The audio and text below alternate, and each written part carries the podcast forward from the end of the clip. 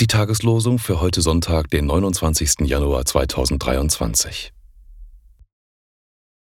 Herr, Gott Zebaoth, tröste uns wieder, lass leuchten dein Antlitz, so ist uns geholfen.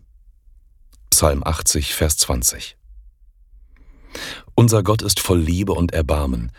Er schickt uns den Retter, das Licht, das von oben kommt. Dieses Licht leuchtet allen, die im Dunkeln sind. Lukas 1, Vers 78 und 79.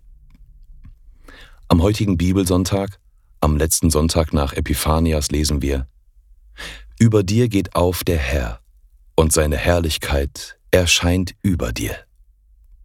Jesaja 60, Vers 2. Die Losungen werden herausgegeben von der Evangelischen Brüderunität Herrn